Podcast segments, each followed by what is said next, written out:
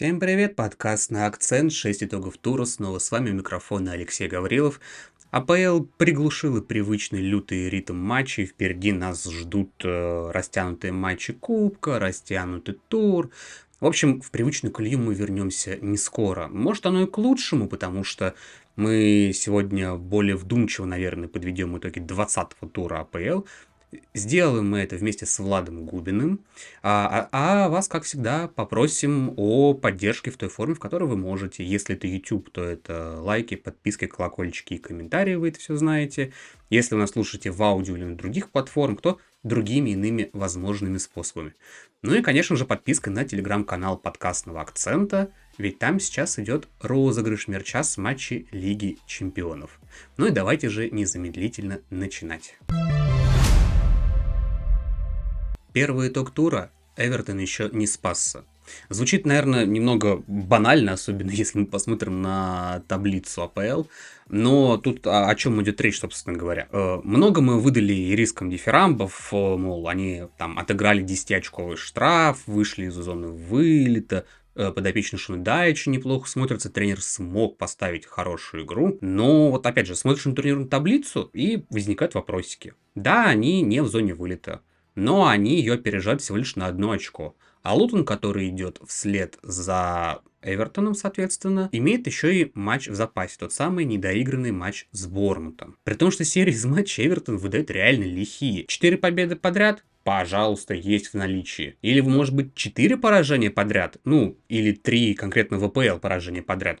Пожалуйста, все это, в общем-то, у подопечных Шона Дайча имеется. Причин такого спада и рисок несколько. Во-первых, это изнуряющий календарь и изнуряющий стиль игры. Эвертон, если вы смотрели их матч, он старается играть именно в активный, я бы даже сказал, очень жесткий прессинг на протяжении всех 90 минут, хотя Еврокубков команды при этом нету, я напоминаю. А, ну и состав исполнитель тоже прямо скажем, не самого высокого уровня, мы об этом уже не раз и не два говорили. Перед встречей с Вулверхэмптоном у Эвертона были 5 матчей за две недели, что не выглядит как, наверное, оправдание для команды АПЛ, но тем не менее, опять же, это не отменяет того факта, что игроки попросту могли устать. Ну, то есть, давайте скажем прямо, рано или поздно это в любом случае должно было случиться. И Шон Дайч, в общем целом-то после матча в интервью признал, что команда попросту устала. Во-вторых, Опять же, это, собственно говоря, те же самые исполнители. А, они умудряются косячить на ровном месте.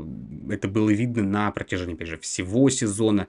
И в этом плане ничего, собственно говоря, измениться-то не могло. А третья причина – это травмы э, в полузащите. Гуе травмирован, плюс он еще уедет на Кубок Африки. Ключевой игрок Эвертона, причем прям реально ключевой, Дукуре, он на травме вот только, по-моему, в среду вроде как вернулся к тренировкам. Причем надо э, понимать, что без Дукуре Эвертон еще не выиграл ни одного матча в этом сезоне. Вот настолько этот игрок важен для команды. Вдобавок к этому Андре Гомеш только-только вернулся после повреждения, ну а про существование Дель Али уже даже как-то и вспоминать непривычно. Э, причем травма, опять же, это следствие не только напряженного графика, но и того, что Дайч весьма консервативно подходит к выбору своего состава. У, этой, у этого момента есть две стороны. Хорошая сторона заключается в том, что те игроки, которые у тебя на поле, они лучше сыграны, они лучше понимают друг друга, и в этом плане все прекрасно. В этом смысле, в общем-то, Эвертон Эвертону прикнуть мало есть в чем. Но обратная сторона, если у тебя кто-то выпадает из этого коллектива, то сложнее с заменами получается. Поэтому в этом плане, собственно говоря, это вот то, что с рисками и случилось. Вот так вот, если по совокупности брать. Плюс добавьте, опять же, к этому интерес на трансферном рынке к отдельным игрокам. Там, тем же самым Данжумой, например, вроде как Леон интересуется. И, в общем-то, всю вот эту вот совокупность причин мы в игре с э, Вулверхэмптоном-то и увидели. Корректировка схемы, потому что команда вышла играть в три центральных защитника. Это, мягко говоря, не помогло. Проигрыш, ну вот прям подчистую. Эвертон вялый. Замены делались э, Даичем, по сути, лишь бы ради сохранить текущих игроков. Ну, бедная игра, ничего другого тут, наверное, сказать и не получится. Короче говоря, Шон Дайч молодец, однозначно. Он действительно поднял Эвертон на новый уровень. Но задача по сохранению места в ВПЛ, в общем-то, сохраняется. Она будет выполняться, судя по всему, с трудом. И будем посмотреть, решат ли ее риски или нет. Брентфорд больше всех пострадал от травм. Конечно, сейчас многие фанаты Манчестер Юнайтед, Ньюкасл, да вообще практически любого клуба премьер-лиги могут сказать, что нет, э, мы пострадали от травм больше. Да, но, как мне кажется, хуже всех ситуация именно у Брэнфорда. Что мы увидели? Очередное поражение. 3-1 они проиграли Кристал Пэлас. Пятое поражение подряд. Последних восьми матчах это уже седьмое поражение. Один раз обыграли Лутон, обыграли очень на тоненького. Вот, поэтому действительно ничего хорошего, позитивного я сейчас для Брэнфорда не вижу. Но почему такие результаты? Э, команда Томаса Франка не стала как-то тактически хуже, не, не распадается на какие-то кусочки из-за внутренних конфликтов. Ничего такого нет, дело действительно в травмах. Просто если разобрать основной состав. А, сейчас нету Бена Ми, основной центральный защитник, нету Айра, основной центральный защитник, нету Рико Хенри, основной крайний защитник, нету Аарона Хиги, другой основной крайний защитник. Опа, получаем, что четырех основных игроков обороны нет. Есть только на месте Пинок из обороны, из основных, да и все. А, дальше идем в нападение. Нету Брайана Бьюмо травмирован, нету Айвана Тони дисквалифицирован. Вот и выходит, что шести игроков основы нет. Собственно, отсюда такие результаты. Притом, если брать важность этих игроков основы, то она действительно просто неоценимая. Взять того же Хенри, он э, всегда шикарно подключается к атаке. Да, много было разговоров про его вызов в сборную Англии, то, что он заслуживает получить там шанс. Но проблема в том, что там конкуренция просто космическая на его позиции берем Билмон, берем Тони, тут не кажется даже какие-то разговоры лишние, потому что Тони уже не первый сезон лучший бомбардир Брэнфорда. Билмо в отсутствии Тони взял эту роль на себя, стал много забивать. Вместе с Тони он шикарно играет роль второго нападающего, подносчика снарядов, забирает на себя защитников, да, уводит в сторону, освобождает пространство для Тони. В общем, действительно э, потрясающий боец, который готов сыграть любую практически роль в атаке и справляется с ней успешно. Но нету сейчас имбиумо. Получаем э, веса, веса хорошо еще более или менее. Да, Льюис Поттер, который как бы ни туда, ни сюда. Есть Кейн Шады, который тоже пока себя никак не проявил. Есть э, в конце концов Нил Мапе, который забивает раз где-то в год. Ну, короче говоря, прям плохая ситуация с нападающими без Тони, без Биумо. Про отсутствие двух центральных защитников, я думаю, тоже много говорить не стоит. Оно и так понятно, что это критически серьезные потери. А и впереди еще Кубок Африки. Тоже, соответственно, не будет выступать за Брэнфорд Биумо. Веса, Аньека. Ну, короче говоря, короче говоря, действительно ситуация для Брэнфорда кажется тяжелой. И, возможно, в этом сезоне нужно немного пересмотреть свои цели. Да, понятно, что Брентфорд команда амбициозная, она где-то всегда рядом с Еврокубками.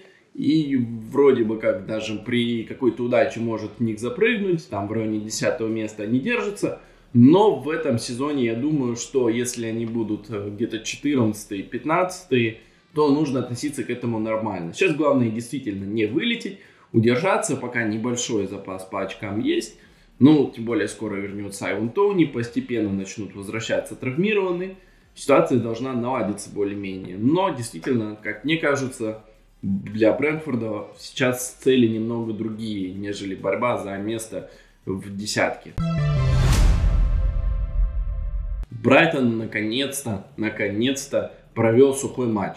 Потребовалось для этого 20 туров, но все-таки Брайтон справился с этой задачей. Роберто Дедзерби после этого матча сказал, то, что сухари ему так не нужны, это в первую очередь для журналистов, то, что ему важно, как команда играет, и оно понятно, оно может быть и так, но когда твоя команда пропускает в каждом, в каждом, в каждом матче, ну, это начинает э, заставлять задуматься о том, что что-то ты делаешь, возможно, не так. И коли ты уж хочешь претендовать на место в Европе, то, возможно, стоит играть в обороне понадежнее. И, наконец-то, это удалось. Сыграли по нулям с Вестхэмом, но, на самом деле, тут, по-моему, больше вопроса именно к Вестхэму в этой э, нулевой ничьей, потому что не было Кудуса, не было Пакета, и Вестхэм смотрелся как-то очень-очень грустно в атаке. А, Кудус не протаскивал мяч, Пакета мяч на себе не тащил, Пакета не раздавал классные передачи, не вел игру за собой, ну и как-то все в атаке было совсем грустно. Боуэн, он, конечно, может убегать, но смысл в его забеганиях, если ему на эти забегания отдавать тоже некому. Ну, кроме его разве что Уорд Прауза. Ну и то постоянно давать на одного футболиста, там, Форнерс и Бенрахма, по-моему, провели провели явно не лучшую игру. Ну, может, в плане оборонительных действий, конечно, они и старались, в футболе моется по-другому никак, но в плане атакующего вклада там все было печально. Поэтому, да, без Кудуса, без Пакета Веском был такой очень миролюбивой командой, как у них часто бывает такой спокойный, не желающий атаковать, давайте мы лучше отсидимся на 0-0 и нормально. Поэтому, конечно, по-своему повезло Брайтону, что Веском был так плохо, но были и свои позитивные моменты, потому что Брайтон был очень хороший, Брайтон действительно Веском не выпускал. Э, Дезерби там сказал, что это лучший матч его команды. Ну, конечно, возможно, где-то там приукрасил, чтобы поднять моральный дух игроков. Но вместе с тем, что мы увидели, то что, да, совсем не основной состав Брайтона, на них травмы тоже очень плохо сказались. Еще и Митома сейчас на Кубок Азии тоже уезжает. В общем, беда-беда. Но даже вот в таком половинчатом составе э, в таком, в таком составе, где в конце концов Джеймс Милнер, Джеймс Милнер выходит на фланге, причем не на фланге защиты, обращаю ваше внимание. Брайтон все равно был исключительно хорош, и Брайтон этот Вестхэм просто зажал. И во многом этот сухарь заслуга как раз таки их классной игры в атаке, их классного прессинга, потому что Вестхэм просто ничего не мог сделать. По большому счету весь матч.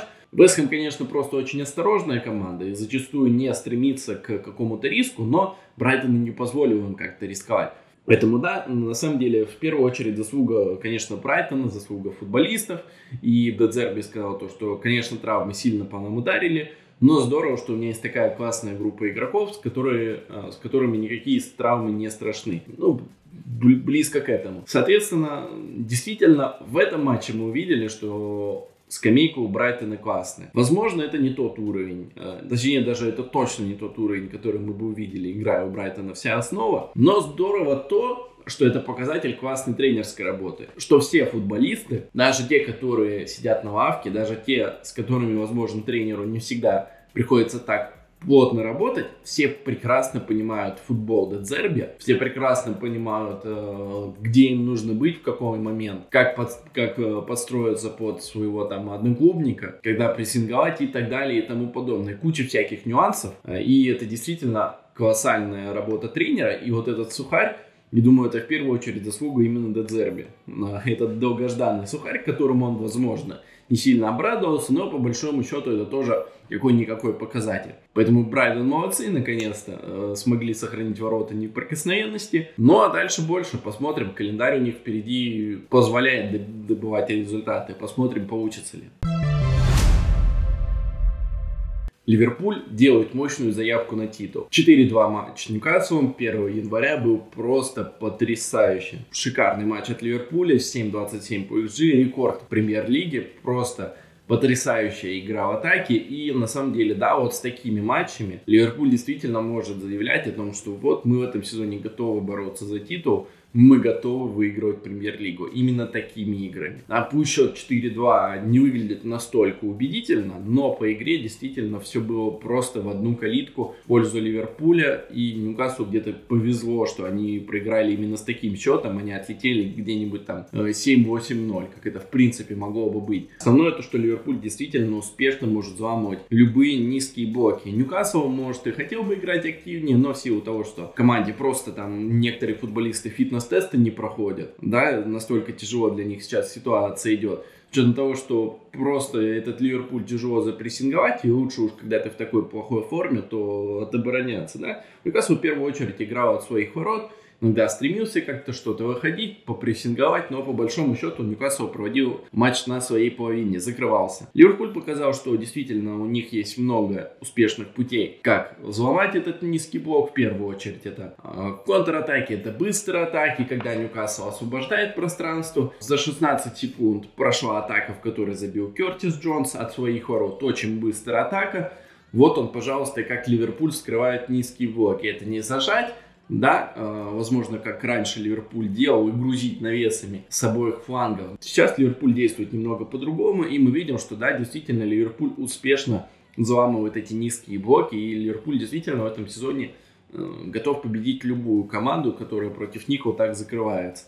По крайней мере, если не победить, то забить им как можно больше, потому что, да, Ливерпуль действительно доводит свою атаку просто до какого-то совершенства, потому что, да, мы увидели вот эти вот эффективные быстрые атаки, кстати говоря, А пенальти Жота тоже на этом был сделан, да, вышел МакАлистер, МакАлистер вышел именно для этого, вот он и дает идеальную передачу из глубины в разрез на Жоту. Жота ускоряется на пространстве и зарабатывает пенальти. В принципе, Жота мог и сам забивать, это так, я не понял, если честно, зачем он упал, почему он не забил, но не суть, пенальти заработал, Ливерпуль забил, Ливерпуль победил. Отлично, тактика работает. Помимо этого, по этому сезону мы уже не раз видели, что у Ливерпуля в арсенале есть, э, в конце концов, дальние удары, которыми и Тренд хорошо стреляет по воротам чужим, и Сабаслай в этом хорош. Э, в конце концов, Салах может с любой позиции всегда забить, да и какие-нибудь там и Энда, и МакАлистеры тоже в целом готовы с дальней позиции пульнуть и забить в девятку. В общем, много эффективных оружий против этих низких блоков, и они действительно работают. Атака у Ливерпуля мощнейшая. Но есть одно но, и это но видно было в этом же матче. А именно реализация. Потому что Ливерпуль, да, создал 7.27 XG, но забил всего 4 гола. Как бы это странно не звучало, всего 4, но забивать Ливерпуль действительно должен был 7. 7 э, ну, с копейками округлим в их пользу, пусть будет 7, да, все равно. Трех голов аж не досчитались. Первую, в первую очередь вопросы это к Дарвину Нунису. Дарвин Нунис, у него был 1,7 XG на одного, он не забил ни одного гола. Ну, то есть, грубо говоря, э, он должен был забивать около двух.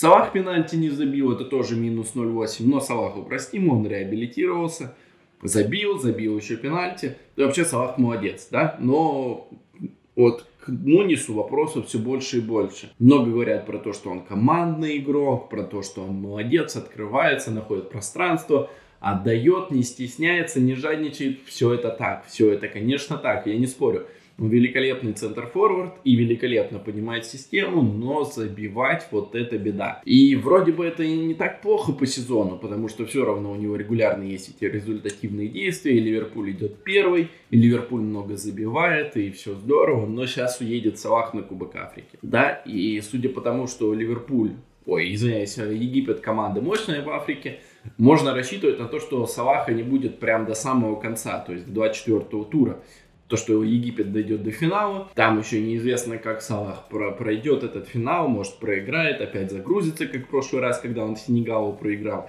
Не будет небольшой спад. Короче говоря, нужно понимать, а как без Салаха вот это время справляться. Кто будет забивать, кто будет решать эти моменты. Дарвин? Ну, я искренне сомневаюсь. Кто? Луис Диас, у него в этом сезоне крайне ма- маленькая результативность, крайне низкая тоже все грустно. Жота единственный, на кого лично я могу понадеяться в этом плане. Потому что когда он здоров, когда он в форме, он забивает. И, собственно, тоже вышел против Ньюкасла, заработал пенальти. Диого молодец.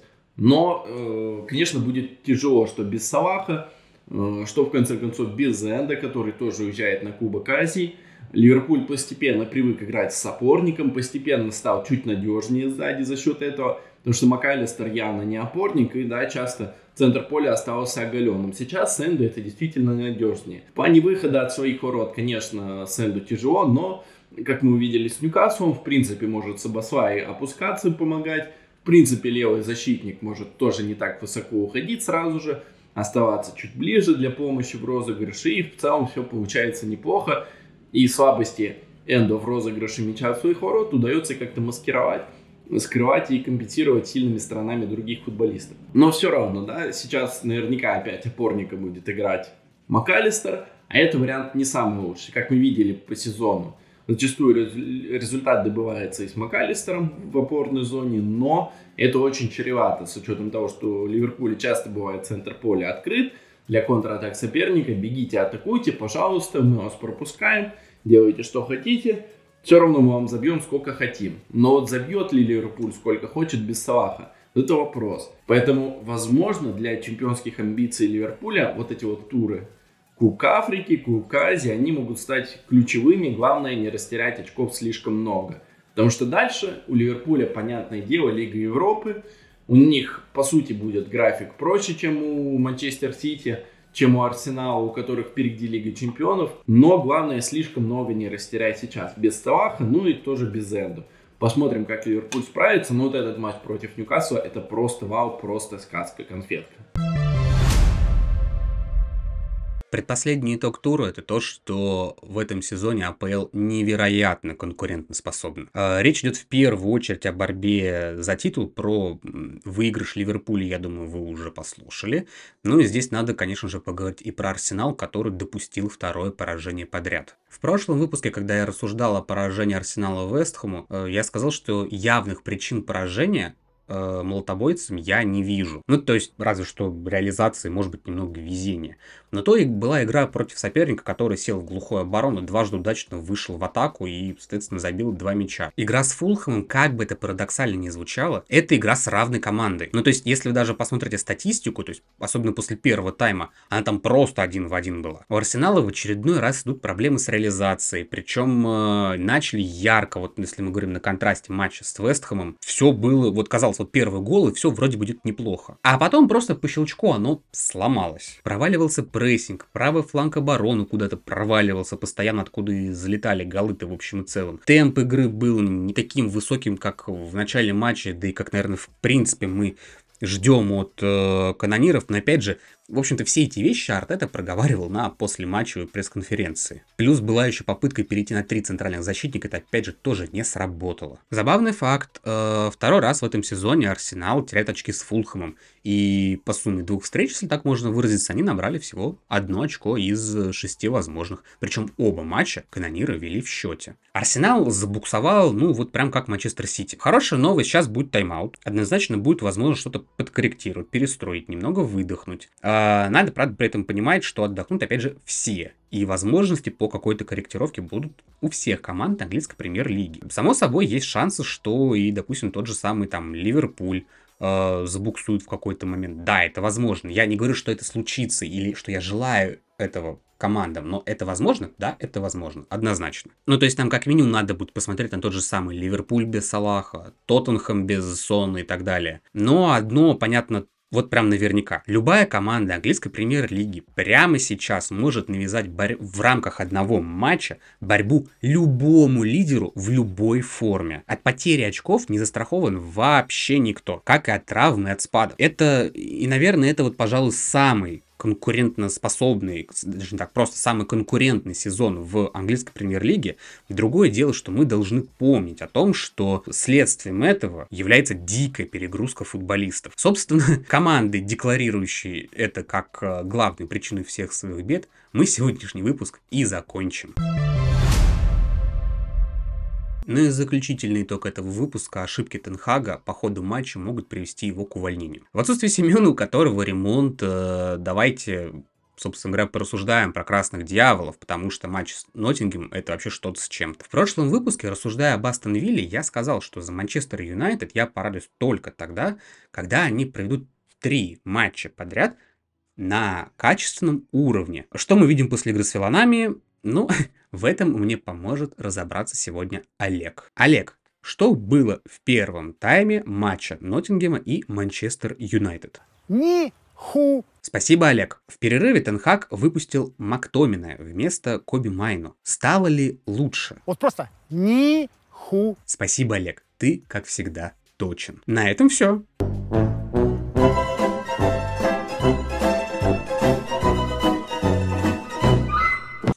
Ладно, ладно, давайте еще чуть подробнее это все обсудим. В послематчевом интервью Эрик Тенхак сказал, что Скотт привнес энергию, а два гола были пропущены не из-за ошибки Мактомина как таковые. Не знаю, как вас, а для меня это прозвучало по меньшей мере, ну, неубедительно, мягко так выражаясь. Потому что в первом голе Скотт банально не успел в опорную зону. Еще раз, он выходил опорным полузащитником. Он вообще базово опорный полузащитник. Ну, номинально, по крайней мере. Во втором голе он занял не ту позицию. И как итог, опять же, два пропущенных гола. Может быть, Скотт был полезен в атаке. Ну, судя по картам, которые вы сейчас видите на экране, ну, что-то прям так и не скажешь в общем и целом. Так э, какую энергию-то он в итоге привнес? Ну, вот какую? Э, ну, были в МЮ, помним мы суетологов в лице того же самого Векхорста, которые вот тоже были активны, привносили энергию. Ну, толку-то с этого опять же. Ладно бы выход Мактоминой был неудачным. Ладно бы выход Мактоминой был неудачным, но ты убрал единственного полузащитника-разрушителя, который при этом еще и более-менее неплохо играет. Не безошибочно, да, Майну молодой пацан еще, ему опыт и опыта только набираться. Но тем не менее, при всем уважении к тому же самому Эриксону, э, как разрушитель он вообще ноль. Скотт и подавно. А инвертировать того же самого Далота условного в опорную зону, ну, ты, конечно, можешь, опять же, но у тебя возникают проблемы на фланге. Ну, то есть, э, еще одна проблема-то, собственно говоря, этого матча, в том, что прессинг, опять же, не работал. Ну, это, в принципе, не только проблема этого матча, конечно же. Но я думаю, вы понимаете, о чем я говорю. Ты остаешься без опорной зоны с точки зрения разрушения атак на целый тайм при счете 0-0, зная, что Ноттингем при всей своей простоте в атаке весьма и весьма опасен. Там у Эланги отдельный стояк на Манчестер Юнайтед, уж извините мне за это выражение. И ты выпускаешь Мактомина, чтобы добавить энергии в атаке. Что? Звучит... Нет, не-не-не, ребят, окей, хорошо. Звучит это как план. При одном условии, если ты проигрываешь по ходу матча, и у тебя, собственно говоря, это конец матча. Тогда еще я это понимаю. А вот в перерыве, ну, что-то как-то вот не складывается у меня в голове эта задумка этого лысого шарлатана. Короче говоря, как бы Тенхак не ссылался на травмы, что они являются главной проблемой для Манчестер Юнайтед сейчас, что в общем и целом все равно остается базовой правдой но его собственные решения выглядят мягко, по ходу матча выглядят, мягко говоря, странно. И если так продолжится, то его просто отправят в Освояси, как мне кажется, вот хотя бы по одной этой причине, помимо всех других, помимо включая там, возможно, падение уровня результатов. Там, к слову говоря, встреча Тенхага и команды с Редклиффом намечается, и, возможно, когда этот выпуск вы смотрите, вы уже знаете, что там было, я пока об этом еще не знаю, только анонс видел.